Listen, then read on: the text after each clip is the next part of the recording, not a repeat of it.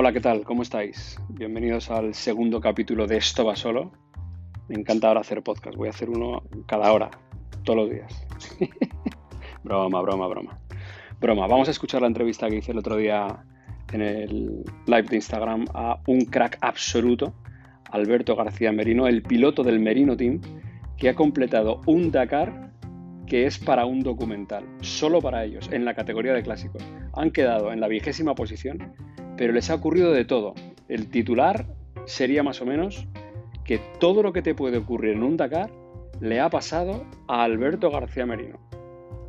Escuchadlo con un clines cerca porque os vais a hartar a llorar de risa. Que muy crack, muy, muy crack. Vamos, esto va solo.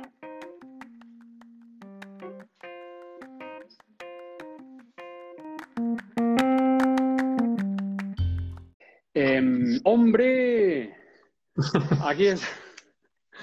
¿Qué tal, Alberto? ¿Cómo estás? Bien, ¿qué dices? Por fin, por fin te veo. Bueno, quiero que apenas acababa de, comenzar el directo. Te, debería haber hecho una mínima presentación y haber eh, contado a la gente de qué vamos a hablar, pero bueno, yo creo que lo que he puesto en historias en Instagram para, dar, para eh, decir que íbamos en directo ahora estaba bastante claro. Todo lo que le podía haber pasado a Alberto García Merino en el Dakar le ha pasado. O sea, en realidad todo lo que le podía pasar a cualquiera le ha pasado a él. A él y a su hermano que han corrido este Dakar 2021 en la categoría de clásicos y que ha sido, bueno, yo creo que vosotros habéis llevado al coche, más que el coche se ha llevado a vosotros. esta, sería, eh, una presentación muy, muy, muy rápida pero antes de nada, eh, Alberto, me gustaría saber cómo está tu mano, porque para la gente, penúltima etapa del Dakar, accidente y lesión en esa mano derecha. Alberto, operación, te tuviste tú que retirar a falta de una etapa y te mm. operaron. Ahora mismo no sé si te operaron en Jeddah o aquí en España. Yo creo que en España, ¿no? Sí, al final me vine para acá porque tenía el vuelo, como fue casi al final, pues esperándome un poquito, me operaba ya aquí y me daba más seguridad. Estaba allí solo, me iban a hacer anestesia general, bueno, yo qué sé, no es que no, no tengan allí buenos sitios, pero prefería estar aquí en casa y hacerlo. Y me dieron la opción y me dijeron que era mejor y, y nada, no lo dudé, me vine para acá, me esperé un par de días más y, nada, me han hecho un trabajo aquí espectacular. Y nada, ya estoy bien, he pasado un par de días ahí dolorido, pero nada, bien, es solo hueso al final y, va bien, esto no, no es nada. ¿Exactamente qué has tenido, Alberto? Pues me he roto tres huesos de, de la mano, de la parte de arriba, como si dijéramos, de los que van de la muñeca a los nudillos, ¿Mm? pues tres. Y bueno, un poco de aplastamiento, porque al final fue por poner la mano donde no tenía que ponerla, de, pues eso, de la sensación de que te vas a caer para no darte con la cabeza o lo que sea, saqué la mano y, la puse, me cayó el coche encima. Oh, eso ocurrió, eso ocurrió en la penúltima etapa. En la penúltima, sí, ya acabándola además, quedaba una especial pequeña justo en la llegada. Hubo ahí un, un pequeño fallo, entre comillas, de todo mío, por supuesto, porque pues tenía que haber ido más espacio por ahí, pero es que estaba justo la, final de, la etapa y venía la, trampa esa, no lo indicaba en ninguna parte y, bueno, era complicado esquivarlo, porque es que no te lo esperabas y bueno, pues, pues me lo comí, ya está. era, era, era una duna, era una caída para abajo? ¿Qué era? Era como un terraplén, pero había como una construcción, que yo creo que es la única en los 15 días que hemos estado, que he visto allí, una construcción ahí en medio, de que era como un canal que habían hecho así, que no te esperabas, estábamos en medio de la nada y, justo el coche se me cayó por ahí, pues no, pude esquivármelo. Y no, no había escapatoria por ningún lado. Bueno, pues bueno, me alegro, me alegro de que, de que esa mano ya vaya eh, solucionándose, que la operación haya ido bien, sobre todo ahora tendrás que hacer tu recuperación. ¿Cuándo te han dicho que, tienes de, de recuperación? Eh, principio tengo tres semanas con la semi-escayola esta un poco para que se me suelden las cosas y todo eso y la verdad es que no lo sé. No entiendo que luego tendré que rehabilitar el tiempo que, voy a estar con esto parado, ¿sabes? Intento mover los dedos y, moverlo un poco para que no se me quede ahí muy esto, pero claro, al tener esto un mes sin moverlo, pues entiendo que será para eso. Pero no lo sé, Alberto, ¿tú a qué te, a qué te dedicas en tu día a día?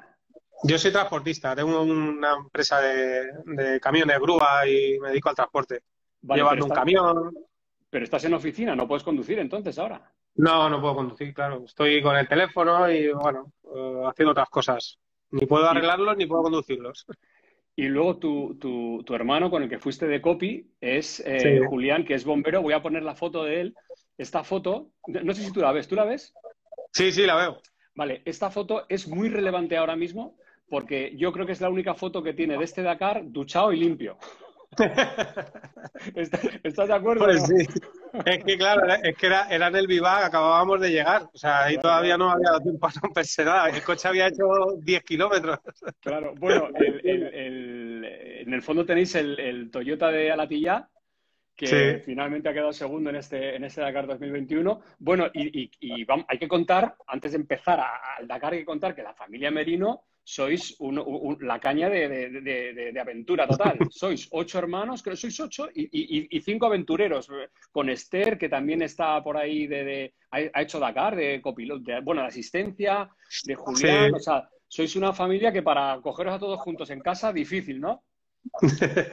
sí, nada, al final, hombre, eh, es verdad que somos cinco que, que somos más del mundo del motor pero en realidad todos más o menos funcionamos igual. Cuando no es esto es otra cosa, nos ponemos a hacer lo que sea. Entre todos tenemos 21 niños, imagínate cuando nos juntamos la, que liamos. Y, bueno, es un poco el espíritu que llevamos de hacer las cosas juntos, intentamos juntarnos eh, todos para hacer eh, casi todo lo que se pueda, ¿sabes? Eh, uno llevando el coche, el otro de asistencia, algún rally que hemos hecho, un año un rally de África que conseguimos ir los ocho que fue una aventura espectacular. Porque, bueno, dos hermanas iban en una furgoneta de asistencia, luego mi hermana en moto, eh, mis dos hermanos, tres hermanos en, coche, en moto también, yo un coche, y bueno, pues eso. Mi madre vino a vernos a Mauritania en un avión. Bueno, bueno, Escucha, e-, erais media parrilla, vosotros. Nos daba, en realidad no íbamos ni al vivar ni nada, es que ya teníamos tantas cosas ya para manejar nosotros que no, Oye, la gente, la gente que, os conoce y está, está enganchando esta retransmisión ya está diciendo, pero que cuente las averías, tal. Bueno, vamos a ir paso por paso porque lo tengo todo organizado, tengo, mira, ¿eh? guion y todo con, todo lo que os pasó, porque este Dakar, no sé si eh, a modo de titular, bueno, el, titular yo creo que lo disteis vosotros, que tenéis frases épicas, las, las, he anotado todas, pero la frase hemos estado más tiempo debajo del coche que encima de él resume bastante bien el Dakar. Sí, la verdad es que sí. Yo, mira, si te digo la verdad, el otro día hablaba con mi hermano cuando volvíamos en el avión y estaba viendo algunas fotos que tenía en el móvil y algún vídeo y, ya no, me acordaba de la mitad de las cosas que nos había pasado, ya se me habían olvidado. Ostras, es verdad, y esto también. Ostras, y esto, y lo de la, la ventana que nos quedamos sin electricidad el día ese. Y, es que ya, ya no llevábamos la cuenta, sinceramente, ya no, me tienes que ir recordando tú porque ya bueno, no, lo recuerdo. No te preocupes que te voy a hacer el Dakar entero otra vez. bueno, vamos a hacer ese flashback desde ahora que ya estás en casa con la mano operada y, bueno, ya digamos que viendo recta para adelante eh, y que vaya bien todo eso. Hemos visto a tu hermano duchadito y limpio. Esta es la máquina, señoras y señores. El Toyota HDJ 80 con más de 500.000 kilómetros en el que os habéis montado. Es un coche de Mauritania. Explícame brevemente la historia de este maquinón que es protagonista absoluto de, este último mes. Pues la, bueno, la historia la que tiene que tener el coche, que la mitad no la sabemos, pero, pero este coche viene de... No este coche corrió en Dakar, en el, creo que fue en el 93. Sí, correcto. Corrió un Dakar. Eh, creo que era un coche de Francia. Eh, se quedó allí porque, tú sabes, antiguamente había muchos coches o por averías o por lo que fuera que los vehículos los dejaban allí y ya está. Bueno, lo consiguió un amiguete nuestro que es muy amigo de la familia y, me lo dio. Un año, como sabía que yo andaba con los coches, lo sacamos de allí de un garaje que lo tenía, que llevaba parado un montón de tiempo y bueno, pues imagínate, desde que terminó el Dakar ese coche hasta que lo consiguió él que habrá llevado camellos, pescado y ha estado en el garaje ese suyo, yo no sé el tiempo, pues las historias que pueda tener ese coche. Bueno, pero bueno, eh, la pinta que tenía y el, cortado que tiene, porque tiene cortado medio coche, está cortado tal cual, no sé, con una radial han puesto la, parrilla ahí encima y, estaba está muy chulo. La verdad es que estaba, yo estaba muy ilusionado con el coche. Bueno, he hablado, he hablado con uno de los periodistas eh, cracks que tenemos en el mundo del motor aquí con Diego Lacabe, y que él controla mucho de, aventura también y de, y de, estos coches. Y le he dicho, tío, dime el, el HDJ80, este Toyota, cómo era. Y me dijo que esto era un pepinazo tremendo que todavía ahora eh, se, está comprando en torno a los 20.000 euros, eh, no sé si de tercera o cuarta mano, pero que, pero que era un coche capaz de sacar con una sola rueda de tracción, eh, sacarte el coche de un lío. Sí, es un, es un coche muy valorado entre el mundo del todoterreno, dentro de que es un coche muy antiguo, eh, es un coche del 90, 93, este coche es del 92, me parece. Y, y es un coche que prácticamente no tiene electrónica, entonces eh, todas las cualidades de un todoterreno lleva bloqueo, tres bloqueos de diferencial. Eh, eh, la mecánica que tiene es, muy dura. Entonces, eh, para pruebas tan largas como es el Dakar o rallies que yo he hecho, yo he corrido algún rally con este coche largos, pues es que es muy fiable porque mm, cualquier problema que tengas, aunque no te, te quedas sin baterías, se rompen, da igual, le das un empujón y el coche arranca y te lleva, no, te falta, no le hace falta nada, no tiene centralitas prácticamente para nada. Entonces, es muy raro que este coche te deje tirado. Lo que más se valora es la fiabilidad. Si luego tienes una buena preparación, pues aunque parezca mentira, ya, no sé qué No, no, no, no, es que me estoy... En realidad es un coche muy fiable. Sí, pero me estoy riendo porque estamos dando un poco las características del coche nuevo, del coche nuevo. A ver, porque yo te voy a leer ahora lo que tú dijiste en la prólogo, que estabais los dos ahí antes de salir, y dice tu hermano, ah, nos van a quitar las pegatinas porque vamos entre la, salimos entre las motos y vienen detrás los cracks de los coches. Y tú dijiste, a nosotros no nos quitan las pegatinas a nosotros se nos cae a trozos el coche como nos adelanten. ¿Estás de acuerdo o no? Sí, sí, sí. Bueno, también no, es culpa del coche, no es culpa del coche. Al final, eh, ten en cuenta que esto salió en plena pandemia con, con, la que había liada. Nosotros no teníamos ningún proyecto de nada, era todo, pues, o sea, este año no se iba a hacer nada prácticamente seguro. Y de repente salió esto y bueno, nos metimos en. Se nos metió en la cabeza hacerlo. Teníamos el coche, vimos la inscripción, vimos los gastos, que bueno, es una parte importantísima porque nosotros no llevamos medios ni llevamos tampoco ni manera de meternos de otra forma. Correr en un coche en Dakar es, muy caro porque mm. necesitas una infraestructura, un equipo detrás, asistencia y eso pues es muy complicado. Y claro, salió esto, hostia, tenemos el coche este, que cumple las características, tenemos, el dinero está bien, podemos apañarlo, vamos a ver. Y nos metimos, pero no, nos dio tiempo a prepararlo. Entonces, eh, intentamos ponerlo al día, pero el coche ya de primera no lo llevamos bien. Entonces, pues a partir de ahí, más la dureza de, de pues ya está. La combinación era pues esa. Señoras y señores, tercera etapa, ocurre esto. Supongo que ya sabrás que vais a sacar la cámara por la ventanilla, va a aparecer esa tremenda humareda negra. Se os había roto el turbo. Fue lo primero que os pasó de decir, ostras, que nos quedamos, ¿no? Sí, sí. Eso fue llegando a la meta, claro. La idea de, pararnos, quedaban, me parece, 6 o 7 kilómetros para, para acabar la, etapa. Yo no sabía que, tenías, que habíamos mandado eso, madre mía. Yo, yo bromeaba con, con la gente de aquí y decía, ¿no habéis visto el humo? ¿No los, habéis visto desde allí? Digo, sí hemos acabado, pero vamos, el humo, nada. ¿Cómo, lo arreglasteis? En, realidad no fue, al final no fue el turbo, ¿eh? en esa ocasión no fue el turbo, el turbo luego se nos podió más adelante. Pero en, esta ocasión fue un, manguito de, los que iban al intercooler, un, manguito gordo de los del turbo que explotó directamente. De hecho, es que sonó como si hubiera explotado el motor. De repente sonó ¡Bum! Y empezó el coche a sacar un, humo negro. Bueno, ahí era porque se estaría yendo por el otro lado, pero la humareda que estábamos soltando era ah, bestial. Entonces, claro, eh, no sabíamos realmente qué pasaba, pero es que como la prueba que vamos es eh, va por tiempo y están, te penalizan tanto con el tiempo, íbamos muy bien ahí en la clasificación todavía. Sí, estábamos haciendo los tiempos y estábamos en podio, estábamos ahí emocionados y, y joder, venga, quedan cinco kilómetros, vamos a darle. Pero claro, el coche no tenía potencia, iba pisándole a fondo, echando un humo, pues como ya habéis visto, y, conseguimos llegar y nada, vimos que era el manguito. Al final lleva, como ya sabíamos que el coche no lo llevábamos bien, no estaba fino, tenía cosas mal, pues llevábamos bastantes repuestos. Bueno, el coche iba, no te imaginas lo que pesaba arriba. el coche. iba hasta arriba. Llevábamos muchas cosas para todo esto y, y, más o menos todo lo que se nos ha ido rompiendo teníamos repuesto, por eso al día siguiente salíamos otra vez. Entonces teníamos manguito de repuesto, de, lo cambiamos y, y, nada, seguimos adelante. Esa fue bueno, una de las os, primeras. Os recuerdo la pinta de Julián, el, el copy, el hermano que es bombero, es bombero en Madrid. Eh, No sé si estará hoy trabajando. Si no está trabajando, dile que mándale un WhatsApp y dile que se una, que luego, luego hablamos con él. Pero, Venga, vale. pero ahí está duchadito. Esta era la pinta de Julián cualquier día después de acabar la etapa. Eh, que parece un quarterback de la, de la NFL. Ahí qué pasa, que, que me ha metido el ojo, Alberto. Madre mía, yo, aunque ahora luego él coge la cámara y me enfoca a mí, pero yo Sí, venía sí. de lavarme. Yo ya estaba, yo ya me había lavado. Porque yo tenía, a mí, eh, nos Mira, metimos mira, debajo mira, del coche. Mira la mano.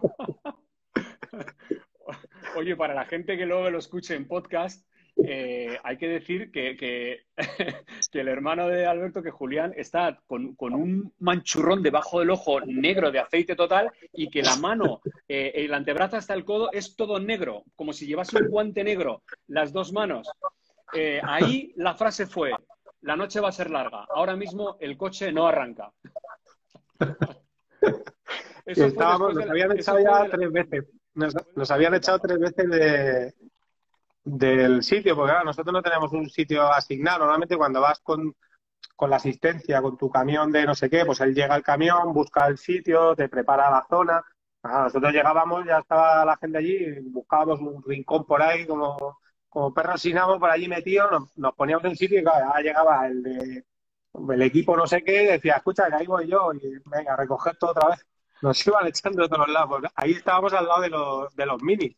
De... Y teníamos, ya ahí estábamos pasados de vuelta. Ya yo no sé qué hora era, pero ya estábamos. Y la fuga que tenía el turbo, ahí fue cuando tuvimos el problema del turbo, que nos costó muchísimo cambiarlo porque teníamos un, teníamos un turbo de repuesto, pero el turbo que habíamos traído no era completo, teníamos una parte. Entonces había que desmontar el turbo que quitamos y eso era, era complicado, era más complicado de lo que parecía. Entonces, bueno, el caso es que como te tienes que meter debajo para unas tomas de aceite que tiene el turbo, pues ahí te, te, caía todo el rato la gota en la cara y es que no podías hacer nada. Y los brazos los tenías que meter por donde estaban todas las manchas de aceite. O sea, nos pusimos, además un aceite de motor sucio, que es lo que bueno, yo todavía tengo en los dedos, sobre todo esta mano que no me he podido limpiar bien. Todavía tengo restos de, de eso que pasa aquí. ¿Nos ¿Puedes enseñar esa mano a la cámara, por favor?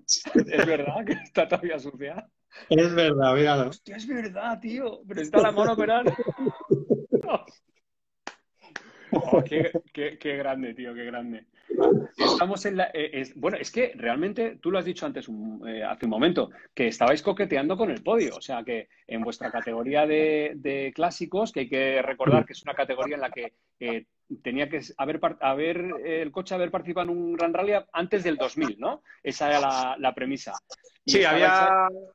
Tenía que ser del 86 al 97, creo. Bueno, vale. más de 25 años, más o menos, los, los, coches y que hayan participado en un Dakar. Pero no, no que el mismo coche haya participado, aunque el nuestro sí lo había hecho, sino el modelo. Vale. O sea, valía que fuera el, el modelo, ¿sabes? No, vale. no el mismo en coche. La, en la etapa quinta, tío, que sois, que ibais terceros en la general, en el momento que dais el vídeo, porque luego yo creo que ibais realmente quintos. Pero tú dices, nosotros saldríamos, pero el coche no sabemos. es que era cada día, cada día era una de esas.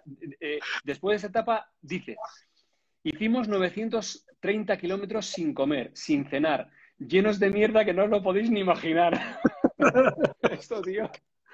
A ver, porque es que, eh, Alberto, ahora, tío, desde, desde, la distancia y con el tiempo, eh, claro, es, risa, esto es casi, es, risa, pero pero hay la dificultad de estar con, la, con, el cansancio de los arreglos que habéis hecho, sucios, Hmm. y encima con el, con el roadbook otra vez y dándole caña y metiendo y, y, y, para arriba, ostras, tío, eso es muy complicado.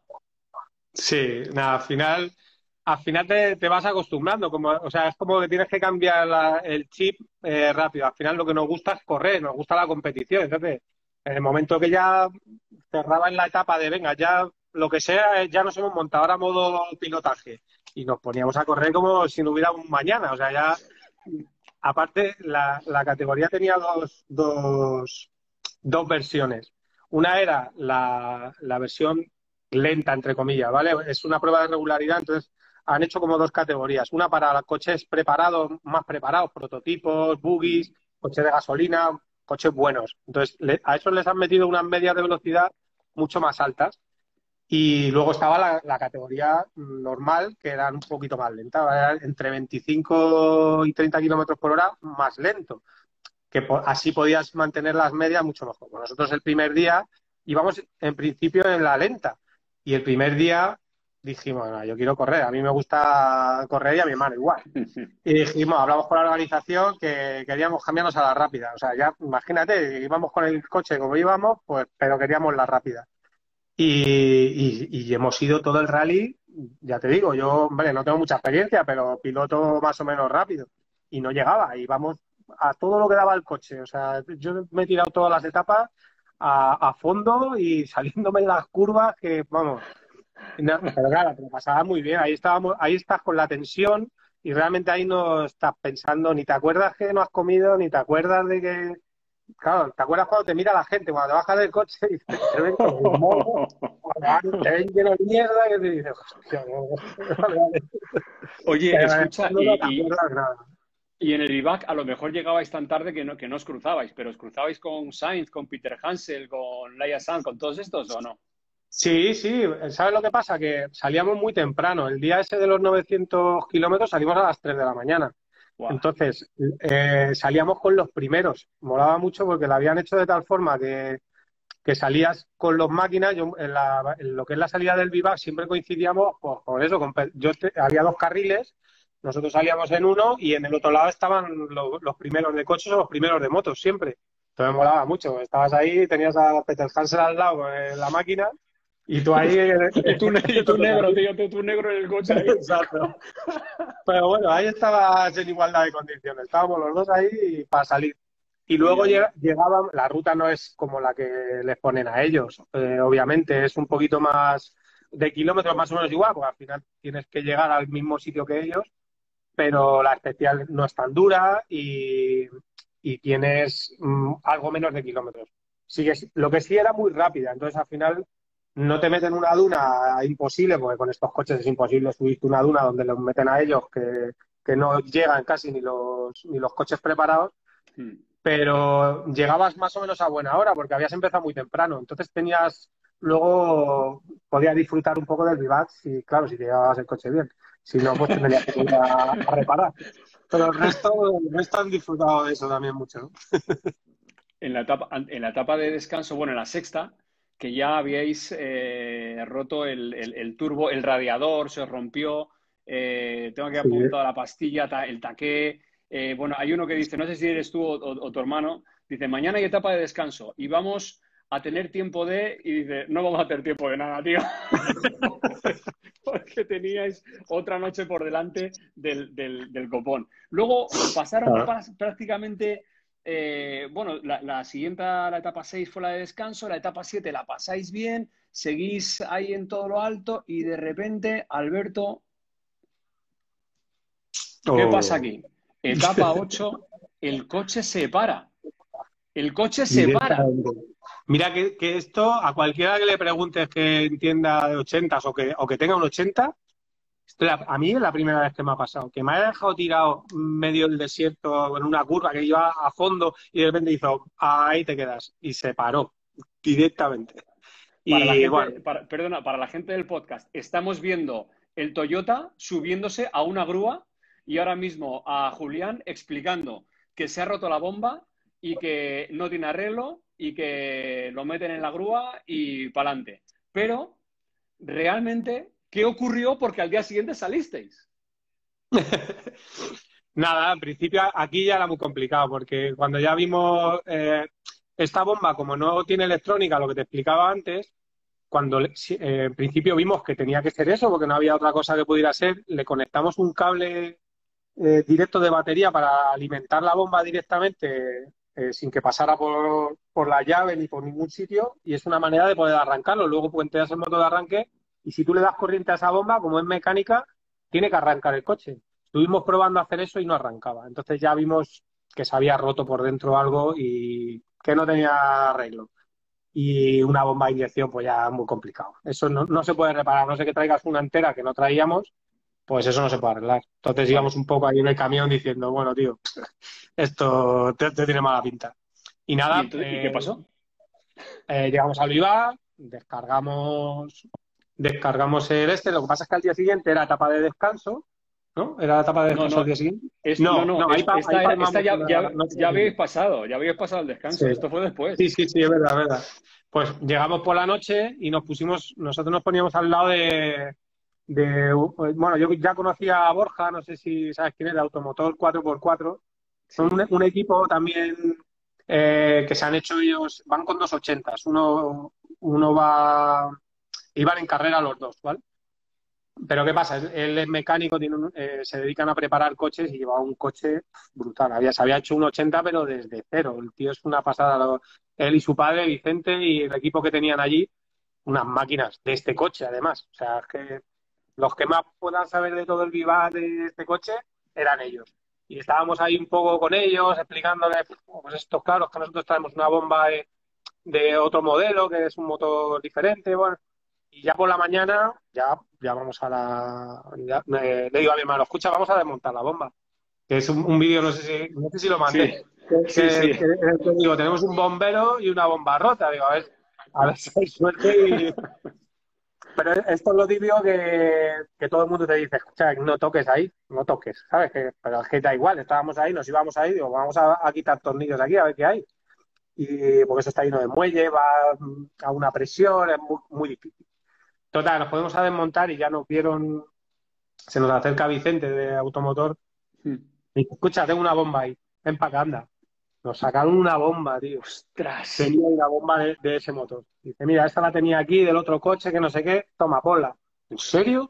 Sí, ponla. Otra vez, toda la noche currando.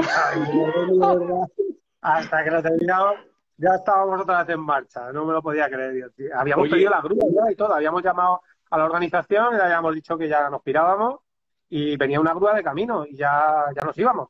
Y ya, de repente, con la bomba en la mano, hostia, otra vez. Venga, va. hay un, hay un vídeo que es una pena porque aquí, aunque pues, se pueden poner los vídeos, pero no se escuchan. Pero hay un vídeo que es, grabáis el momento en el que decís, ¿arranca o no arranca? Y están los de, 4x4 al lado y estáis vosotros y empieza aquello. Y cuando arranca, tío, o sea, ¿qué sentisteis? Dijiste, ¿esto es un puto milagro? ¿Qué es esto? pues imagínate, si ya estábamos fuera, yo ya me había mentalizado, digo, bueno, venga, pues ya está, me he hecho ocho tapas, ya he corrido, me lo he pasado bien, no me he pasado muy bien, bueno, pues ya está, ya te, haces a la idea de que, bueno, ya estábamos pensando qué hacer en Jeddah cuando llegáramos y buscándonos cosas para hacer y de repente vemos que, tenemos la bomba, que empiezas a, pensar otra vez en todo lo que estaba mal del coche para, para seguir, para seguir arreglando. Y nada, ya cuando vimos que arrancaba, imagínate, otra vez ya a, pensar en, correr y a, y a seguir con la carrera, nada, muy bien. la verdad es que no lo hemos pasado muy bien. Si es que no es solo ya el, el, acabar las etapas, el llegar, al final de lo que te acuerdas son de estas cosas, ¿sabes? del día lleno de mierda, de, no sé, al final te acuerdas de eso, no te acuerdas del paisaje o de, no sé, a mí es, lo el que paisaje, El paisaje estabais vosotros como para ir mirando. Oye, por cierto, antes de seguir recordándote cosas, eh, ¿le pusisteis un mote al coche o no? Mm, no. No. ¿Por qué? ¿Ha salido por ahí algo raro? No, no, no, no, no, digo, porque si le llamabais de alguna manera. bueno, el cacharro, ¿no? Tú sabes. El cacharro es el, el, que más se ha mencionado. El cacharro ha sido, yo creo, el, el, nombre que más se ha utilizado para referirnos a él, al pobre, pero bueno. El cacharro, tío. Etapa 10. Aquí hubo rotura de radiador más pinchazo. Dices, y tú dices, no sé, en un vídeo, es que no lo puedo poner todos, no sé cómo lo hacemos, pero siempre pinchamos a cuatro kilómetros de terminar la etapa.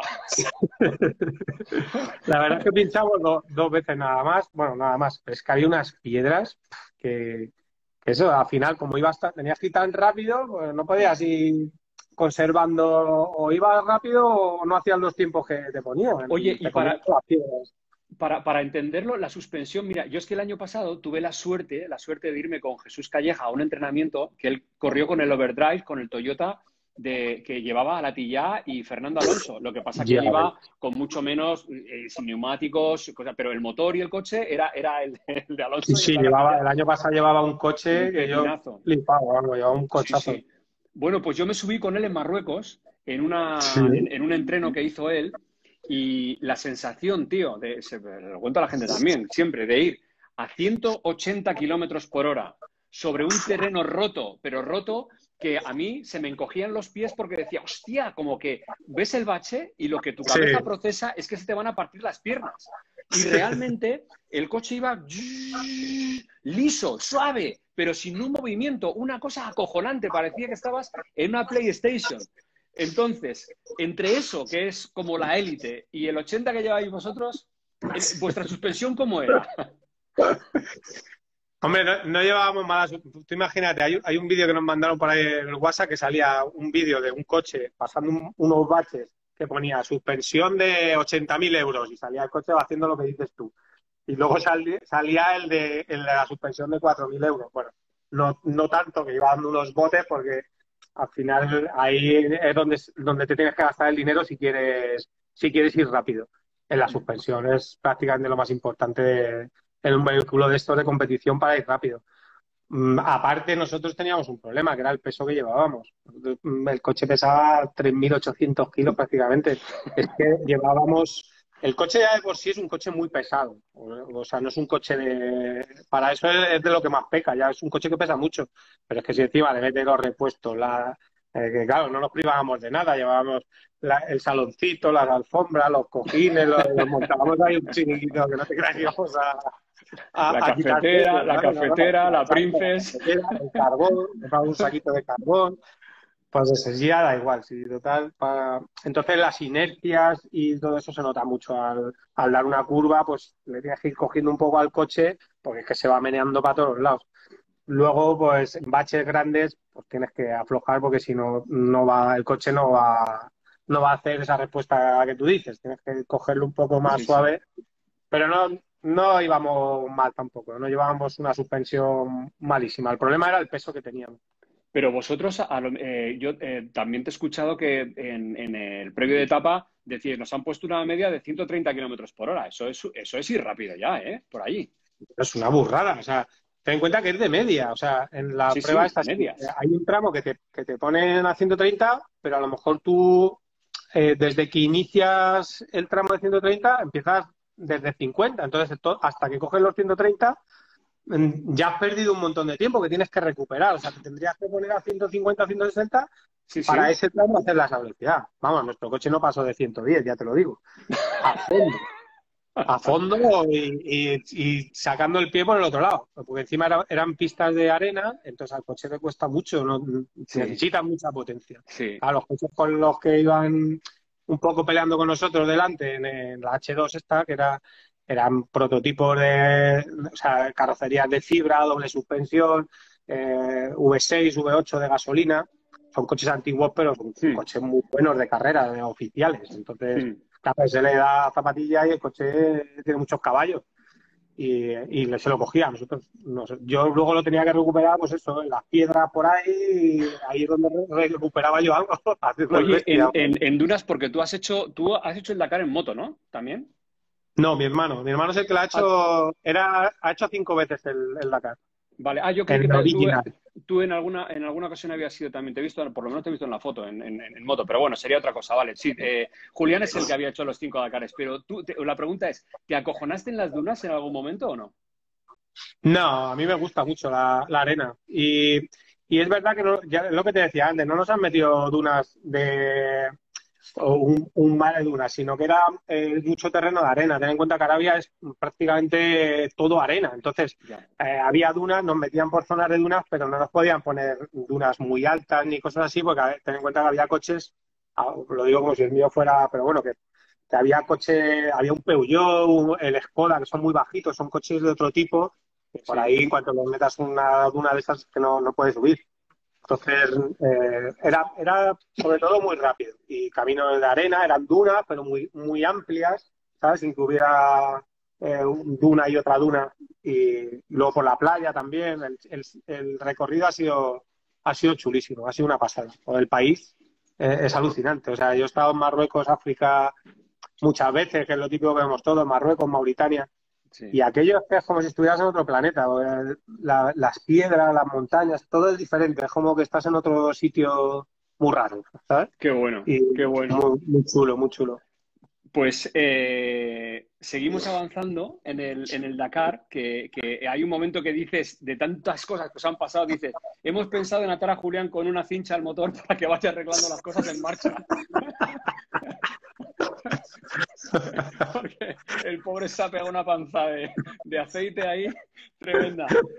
Todo lo que se nos puede romper se ha roto, macho. Es, que, es, que, es, que es increíble. Yo os recomiendo a la gente, si tenéis un ratito, hostia, meteros en la cuenta de, Merino Team y, ¿Sois Merino Team o Team Merino? Bueno, Merino, Team, Merino Team. Y, mirad los vídeos o en el Facebook porque, porque son la bomba. Pero ya llegamos a, aquí a la, madre del cordero. Después de vosotros llevar el coche hasta la penúltima etapa, ocurre esto.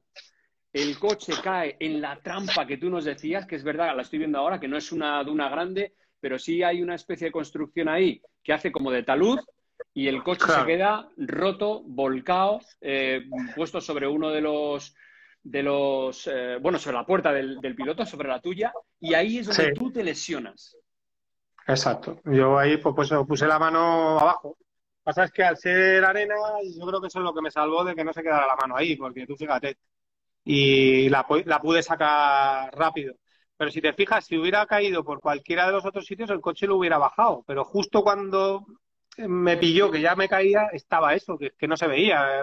Eh, estaba en un talud y era imposible ver que había eso. ¿Y quién se iba a imaginar que había, que había eso ahí, que es que ya te digo que es la primera construcción que veo en los 15 días que hemos estado por, los caminos, pues estaba ahí, tío, en la curva esa. Y, nada, la verdad es que en, esto lo hablábamos el otro día eh, mi hermano y yo, y vamos, no sé si es la sensación que me daba a mí, él me dijo luego que no, que eh, yo a mí se me pasaron dos minutos, ya estaba el helicóptero, los médicos, o sea, fue una pasada como la manera de responder, que al final es lo que pagas en esta carrera y fue una pasada como me atendieron, me llevaron en un helicóptero al Viva, me hicieron una primera cura, luego me llevaron en un avión a Jeddah, o sea, espectacular. Mm, en ese sentido te sientes muy arropado porque estaban ahí en nada, en dos minutos y Qué bueno. Y, nada, mi hermano siguió, ya ves, le dieron la vuelta al coche. Pero espera, espera, espera, que aquí hay una cosa importante que comentar. Para ti, como nos acabas de relatar, se acaba el Dakar, te evacúan de ahí en helicóptero y luego en avión a Jeddah. Pero ¿qué ocurre? Fíjate, fíjate en este vídeo, en el trayecto a no sé dónde, tu hermano para en un desguace, en un desguace y empieza a buscar piezas para arreglar el coche y poder hacer la última etapa. Acojonante, pero mira, es que hay de todo. Evidentemente, hay, hay muchos Toyotas, porque es verdad que hay muchos Toyotas por el desierto, es una marca muy popular, ¿no? Pero encuentra todo lo que tenía que reparar en vuestro Toyota, se lo lleva, lo repara y entonces se inician las conversaciones para ver quién se monta con él en el coche y poder hacer la última etapa y llevar a ese, al cacharro, llevarlo hasta, hasta la línea de meta en Jeddah. ¿Qué ocurre? ¿Qué es lo que te ha contado él? Porque claro, esto tú no lo vives en primera persona, pero supongo que tendrías un WhatsApp o una llamada, o porque el claim a partir de ahí fue, esto va por mi hermano. Entonces, ¿qué fue lo que ocurrió? Bueno, sí, sinceramente, era, era el quinto desguace que visitábamos ya, o sea que sí lo había vivido, no, me lo había contado, pero que esto no era la primera vez que pasaba. Llevábamos ya cinco desguaces, ¿sabes? Entonces, el problema que teníamos es que los, motores de, de, allí son de gasolina, todos. Entonces, las piezas que nos hacían falta de verdad, que eran las del motor, porque lo que se rompe en una carrera de estas, pues es un palier, se dobla un, rompes una rueda, una rótula, cosas mm, del coche en sí del trayecto, no se nos había roto nada, todo eso iba bien, pero se nos estaba rompiendo cosas del motor. Y claro, allí del motor de gasoil, mm, allí no hay gasoil en la gasolinera. te miran como un bicho raro, te paras en la gasolinera y te mandan a un surtidor viejo que hay donde repostan los camiones allá al final del todo, pues allí el gasoil es como de, de tiesos, que no, allí es No. todo gasoil. No se lleva.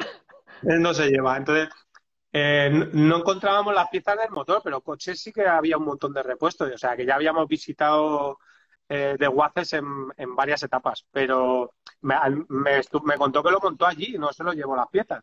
Pues claro, te tienes que llevar encima todas las piezas, no había sitio en el coche. Y lo que hizo fue allí en el mismo desguace, le echaron una mano, cambiaron la puerta, porque era mi puerta se había, se había reventado. Eh, cogieron una puerta entera, le quitó la pegatina a mi puerta y se la puso. Y yo cuando es lo que le dije, yo, tío, le has puesto el número y está perfecto. El número parece que, parece que estaba con la puerta, eh, el número allí en el desguace esperando. Y le puso la, la puerta, la luna, y bueno, lo, lo puso en marcha y ya está. Y ya, pues eso, pensando, a ver, ¿cómo hago yo para salir mañana? Habló con la organización Sí. y, y, eh, bueno, él conoce allí mucha gente y habló con, eh, con uno y le dijeron que, que tenía que ser un piloto con la licencia para eso, no valía cualquiera, o sea, no se podía subir cualquiera en el coche. Y entonces nos acordamos, bueno, se acordó el de, de rumbo cero de uno de los Mercedes, Sí. que le había roto culata y estaba por allí, pero no estaba, no estaba participando en carrera, entonces ese tenía todas las, las cosas para poder hacerlo y bueno, no, no habíamos hablado con ellos ni nada, ni los conocíamos. Y nada, se acercó mi hermano y se lo propuso. Oye, ¿qué, qué te parece esto? Y claro, ya la, pintita que teníamos los dos durante todo el rally, pues, se te acerca el pelo lleno de mierda que vendría, dado la vuelta ya, que, que acabábamos de volcar y proponerte hacer una etapa ahí metido, pues. Era como que si tienes huevos a montarte aquí, ¿no? Exacto, exacto. Con- escucha, conmigo que soy el copy. Exacto. Yo creo que le debió decir algo de eso, le debió decir, no hay huevos a venirte conmigo. Lo tuvo que enfocar de alguna manera así para que, para que se subiera, si no, yo creo que no se sube. Y, y creo que fue eh, realmente el que era piloto de rumbo cero, que está- estaban fuera de Sí. competición, pero quien fue al volante del coche fue tu hermano. Sí, Y, claro, y- en, en principio él, quería pilotar. A mí me dijo mi hermano que él quería, Ah, bueno, vale. claro, él no sabía, él, él no sabía navegar, no, me refiero a, a Carlos. Él, Ah, vale. él no sabía ir de copiloto, en esto tenías que llevar un montón de cosas. Entonces, y le dijo mi hermano, escúchame, este coche, este coche no, es que no es, lo tengo que llevar yo, hazme caso, que, que esto no, No vas, escucha, no vas a encontrar el acelerador, ¿no? Exacto. Tenía tantos trucos que, y bueno, luego cosas por dentro que, que no hemos puesto. Ahí Yo tengo vídeos y tengo un montón de, de cosas del coche. De, el, el indicador de la temperatura del motor, por ejemplo, ya vinimos, cuando llegamos allí no funcionaba, no sabemos por qué. Claro, es importantísimo en una prueba, pues imagínate, no sabíamos la temperatura del motor. Entonces, Hostia. como ya sabíamos que había fallado, nos llevamos eh, u- varios relojes de estos que ponen exteriores, uno que va pegado con una chapa al motor, otro que va al sensor del agua, y los instalamos allí nada más llegar. Pero no, conseguimos, que- te lo juro, los instalamos allí la primera etapa, esa que estaba mi hermano limpito, pues ese día nos pusimos a instalar los, los sensores de temperatura que los habíamos comprado en Amazon al salir, ¿vale? Para allá. Hostia, hostia. Y claro, era, estábamos, lo único que estábamos obsesionados con, con tener la temperatura del motor. Sin eso es que no podíamos salir. Pues no hemos conseguido en todo el rally que marcara bien. Teníamos uno que nos marcaba, uno que nos marcaba eh, como 20 grados menos y el otro se pasaba, marcaba hasta 150 grados y ya ahí no marcaba más. Entonces íbamos haciendo como la media entre los dos, ¿sabes? Hostia, tío. Bueno, era todo así, la- el cuenta kilómetros, las, las ruedas que lleva, que le pusimos al final, decidimos ponerle unas más grandes. ¿Qué pasa? No habíamos tenido que tener unas ruedas más grandes, el cuenta kilómetros no marcaba la velocidad a la que iba el coche, Hostia. marcaba 20 kilómetros menos de, la- de lo que íbamos. Entonces, estábamos bromeando en hacer un listado de todas las, de todas las combinaciones que teníamos que hacer para la velocidad, hay que sumarle 20 a la temperatura, hacer la media del, del reloj del kilo con el otro y Vale, Oye, el- ya llegó un momento que, que nos lo tomábamos toda broma y nos lo hemos pasado muy bien. Íbamos sol- solucionando como podíamos y, y ya. La Y Sabes que, sabes que, que lo de la temperatura, aunque no tiene nada que ver, pero me pasa a mí con los termómetros y con el niño pequeño. Que tengo dos termómetros y miren los dos diferentes. Y luego tiene diferente en la frente y en el oído. Entonces nunca sé si tiene fiebre o no, tío, porque hay, pues hay, una, oscilación de la hostia. Al final lo único que funciona es la mano. Pues eso, al final era una mezcla entre, vale, este ya ha dicho que está, ya tiene que estar altita, ya empezabas a oler o notabas algo un poco caliente, hostia, vamos a parar que esto ya... Bueno, hubo una vez, eh, corrígeme si me equivoco, que teníais una espera de una hora entre tramo y tramo y no sé qué le pasaba al rallador y dijisteis, coño, esto da tiempo, y lo forzasteis para que pegase el petardazo al tapón y vaciase todo el agua del, del tirón y luego rellenasteis. O sea que no podíais hacer un arreglo, digamos, protocolario, sino que es lo reventamos y arreglamos, ¿no?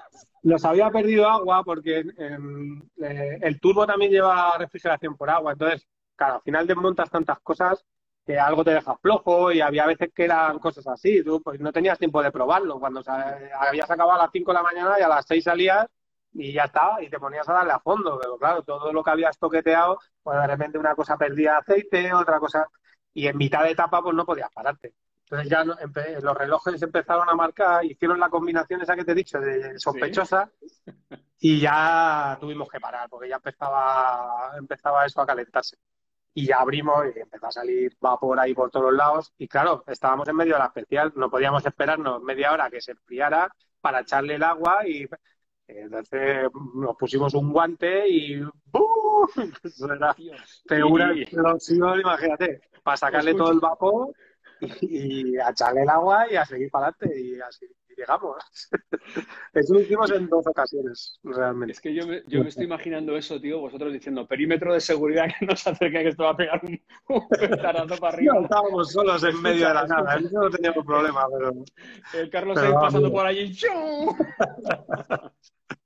Y, y, hubo otra también, que esa, esa fue la de... Eh, nos empezó a sonar un, un taqué de la, del árbol de leva. Bueno, empezó a hacer un ruido el coche mal.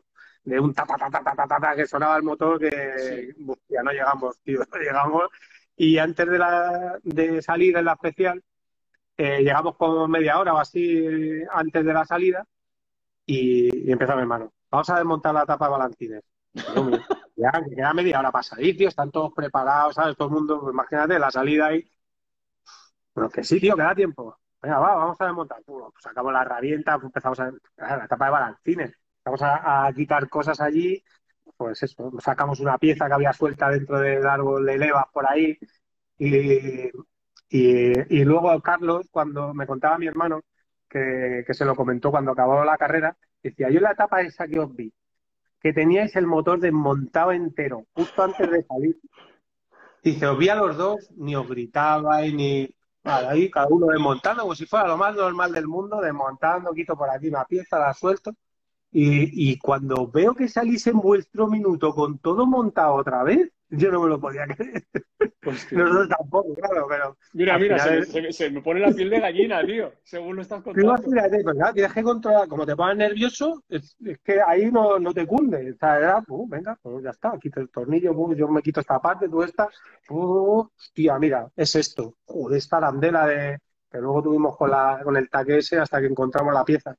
Se había salido un apoyo de un asiento de una válvula y claro, estaba sonando muchísimo lo sacamos porque estaba por ahí en medio dando botes y, volvimos a montar, no pudimos arreglarlo eh, en ese momento. Pero claro, nos dio tiempo a ver lo que era, de montarlo y a volver a montarlo en la media hora que teníamos para, la salida. una y acabamos la capa y, ya lo arreglamos. Hubo una vez que creo que fue en un cambio de aceite o en algo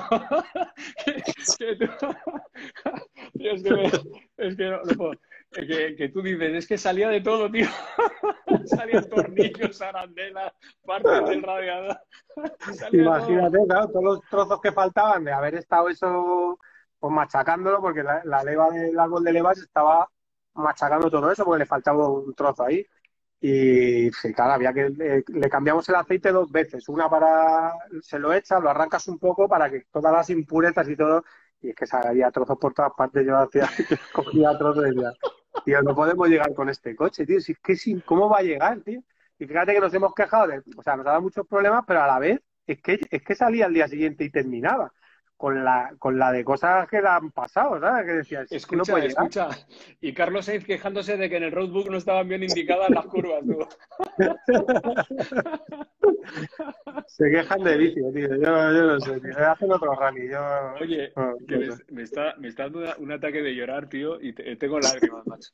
Bueno, eh, Alberto, en honor, en honor al Merino Team, a toda tu familia, a ti que estás con la mano todavía con grasa y escayolada de la operación, a tu hermano bombero en Madrid, con la que está cayendo en Madrid, tío, que se nos va a acabar el mundo y va a ser aquí en Madrid. Eh, te voy a poner este vídeo que es eh, está en formato pequeñito, pues no he sabido bajarlo de otra manera, tío. Pero es el, cacharro, tío, subiendo al podio en Jeddah, tío. Por favor. Esto, esto ¿qué sientes, tío? Se te... ¿A cuántas pulsaciones estás ahora, tío? Ya te digo, es increíble. Pero sa- ¿sabes lo que me viene a la... En cuanto lo has puesto, se me viene a la memoria todo lo que me ha contado mi hermano que le pasó antes de subir ahí en esa etapa. Que es que no te lo puedes imaginar. La etapa que hizo con Carlos, y mira que nos han pasado cosas, o sea, es que para, para hacer, para escribir un libro. O sea, eh, se le rompió el acelerador en la salida, no sé si te lo No, lo has visto no. ahí. Eh, cuando se subieron, se subió Carlos con él, empezaron la última etapa y estaban en la salida de la especial y el acelerador le iba muy duro al coche, ¿vale? Entonces eh, abrió el capo mi hermano, como siempre, porque yo andábamos siempre. Es- la- nuestra imagen era esa, la salida con el capó abierto y los dos con la cabeza y metida. Y, y entonces eh, la palanca que va al acelerador estaba rozando con el motor, se había doblado y estaba rozando y por eso iba duro. Acelerador. Hostia, mira, ya lo he encontrado lo que era. Entonces, al enderezarla, se le partió en la mano. Entonces se quedó con el cable del acelerador en la mano, no tenía acelerador. Ostras. Se le partió la- el mecanismo que lo acciona. Sí, sí. ¿Y qué hizo? Hostia, y claro, ¿qué hacemos ahora? Hostia, espérate. Entonces, estos coches llevan, eh, antiguamente los, los camiones y los coches llevan, llevaban un acelerador de mano. No sé si te acuerdas tú de eso, que llevan como una, una palanquita, una palanquita dentro del coche que tú tiras para poder dejarlo a una velocidad. Es como un control de velocidad antiguo, Ah, va- vale, pero vale, que va vale. con cable. Vale. Entonces, arrancó todo lo de ahí, Ah, sí, sí, no, perdona, perdona, que, que sí, sí, sí, sí me acuerdo. Mi padre tenía un 600 Sí, y ¿eh? había que tirar, tenía un tirador Exactamente. y como que le entraba aire a la, a la mezcla, Ahora lo que pasa es que le damos al, le damos al botoncito y se queda ahí a 120 y ya está. Pero antes era con el cable y así Sí, podías sí. soltar los pies y ir a la velocidad que, que te diera el cable. Bueno, y Por con eso eso de etapa. eso, desmon- desmontó eso, se sube en el coche. Vamos, Carlos, ¿cómo que vamos? ¿Vamos? Y, sí, sí, mira, wow, wow, wow. Y fue con la mano, acabó toda la especial esa desde el principio. O sea, que eso le pasó en la salida. Y se hizo toda la etapa por las dunas, que la última etapa además fue dunas, con el acelerador en la mano, acelerando. O sea, se quedó sin marcha atrás. Se le, se le pegó, se le soltó un cable de la batería y se le pegó a- al chasis eh, eh, llegando. Empezó a oler a quemado y se le había, eh, se le paró el coche, no lo arrancaba. Lo arrancaron empujando, que otro que pasó por allí les arrancó, y claro, no podía parar el coche, no tenía marcha atrás, y iba con el acelerador en la mano. O sea, cuando me has puesto la imagen de subiendo al podio, Sí. se le cayó eh, esperando, claro, cuando llegaron al podio, eh, llegaron a la vez que los, que los coches de las máquinas, los buggies y todo esto, estaban arrancados, eh, estaban ahí, iban entrando según llegaban. Sí. Y, y entonces mi hermano se puso a hacer no sé qué, se despistó y se le caló el coche ahí, justo antes de Ay, subirse. pobre. Hostia, ¿y ahora qué hacemos? Y ya empezó a recoger gente por ahí, venga, va, que te empujamos. Y entonces la subida fue, le empujaron, arrancó, pero se pasó un poquito la curva para subir al podio. Tuvieron que para atrás porque no tenía marcha atrás y subió ahí con el acelerador en la mano, que, le, que la frase fue, más vale que lo de arriba sea plano porque no tenemos freno de mano, no puedo parar el coche y no ¡Hostias! tengo, ¿sabes? Lo de arriba del podio. O sea, se quedó Sí, el sí, la coche plataforma, la plataforma. arrancado, sin marcha atrás, sin freno de mano y ahí. Y estaba diciendo hermano, más vale que esté esto plano porque si no nos podemos bajar del coche. Espectacular. Lo hemos pasado y al final lo que pasa es que yo que sé cómo te tomen las cosas también y, y Coño, hemos pasado. Vuestras cenas de Navidad, ¿cómo son? Pues imagínate, nos lo pasamos en cualquier lado, lo que nos bueno. Joder, la verdad, la verdad es que escuchándote, es que tenemos que cortar ya, pues llevamos 55 minutos, se me, se me parece que hemos- acabamos de empezar. Pero escuchándote lo único que ha faltado es que se os hubiera roto la barra de dirección y hubierais tenido que ir moviendo la rueda vosotros, porque madre mía qué cuadro, madre mía qué cuadro el coche. ¿Dónde está el coche ahora? ¿Dónde está el coche? Pues tú imagínate, mi hermano lo dejó en lo dejó allí en el, en el barco con todo eso que te he dicho, no tiene marcha atrás, yo no sé cómo lo subiría, supongo que con un toro o algo, porque claro, para subir eso al barco no había manera de arrancarlo ni de marcha atrás y luego encima le, desmontamos la, la, bomba porque había que devolvérsela a esta ah, gente que les había falta y se fue allí, desmontó la bomba allí en el puerto, ya después de acabar, imagínate, al día siguiente, desmontándolo allí y, y, el coche está que ya veremos. Ahora queda la, la etapa última, que es a ver cómo nos lo traemos de, de Marsella para, para acá, que no sabemos todavía cómo vamos a hacer. Tenemos que hacer una cosa. Cuando ya tengáis el coche aquí, eh, tenemos que hacer otro directo, tío.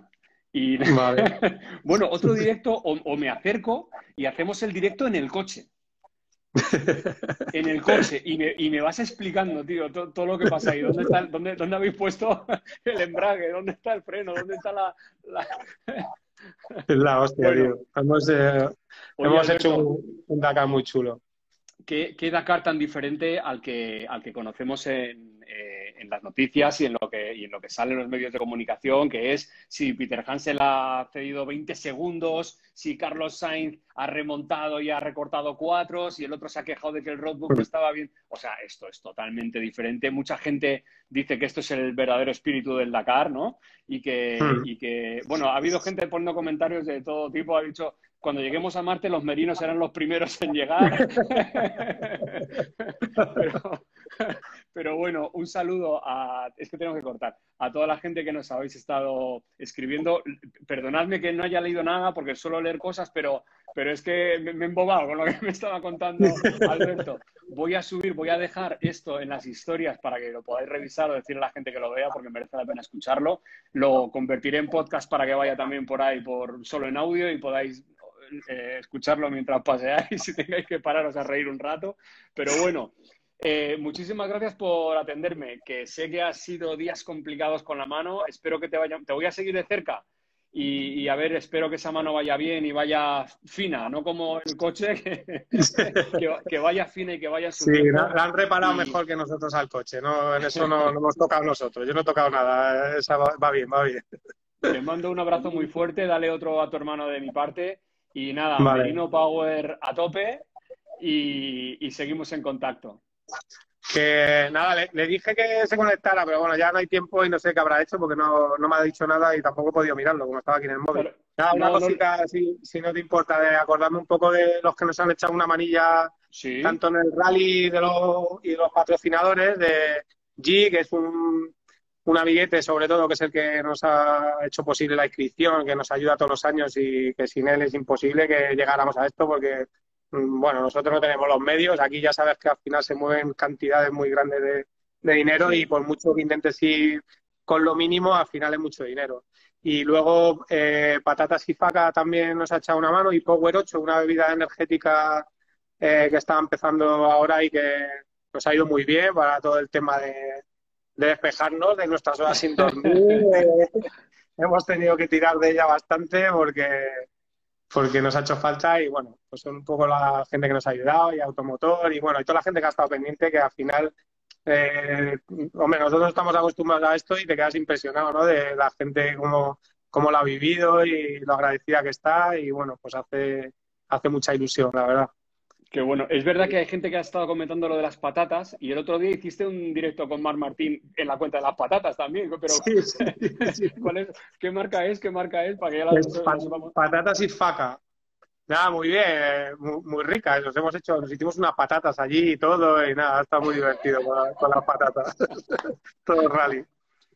Alberto, no quiero que, se que nos corte Instagram la retransmisión, que tenemos 60 minutos exacto. Un abrazo fuerte, muchas gracias viva el Merino Team y toda la gente aventurera y que echáis coraje, imaginación y, energía a la vida. Así que un abrazo fuerte y hasta la próxima. Venga, igualmente. Un abrazo a todos. Muchas gracias, Nico. Hablamos para lo que quieras. Hasta luego.